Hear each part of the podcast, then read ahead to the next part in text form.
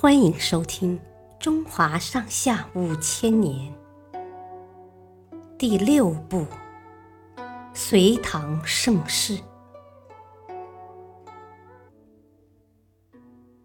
瓦岗寨起义。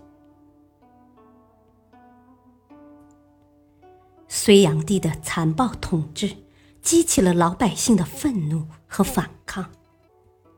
许多地方涌现出起义军，其中最强大的一支是翟让领导的瓦岗寨起义军。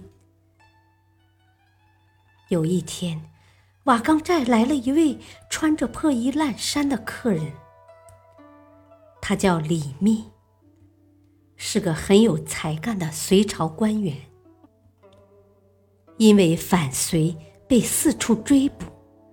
不得已才逃上了瓦岗寨。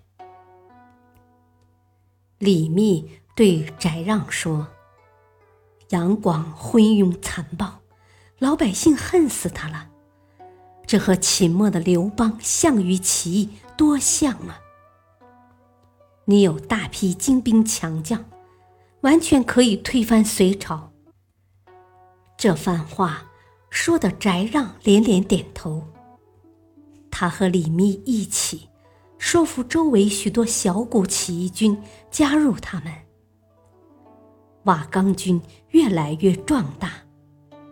接下来的两年时间里，这支队伍无数次与隋朝军队交战，打了许多胜仗，队伍也发展到了几十万人。英勇的瓦岗军。一路打到洛阳附近，隋炀帝吓得跑到江都去避难了。这时候，隋朝的一位大将宇文化及趁机发动了兵变。公元六一八年的一天，有个宫女慌慌张张的跑来报信：“不好了，宇文化及带人杀进宫来了。”隋炀帝浑身发抖，不知道躲哪儿才好。宇文化及拔出了刀，今天我要杀了你这个昏君！隋炀帝怕挨刀，哆哆嗦嗦从身上解下一条绸带。宇文化及让随从用这条绸带勒死了他。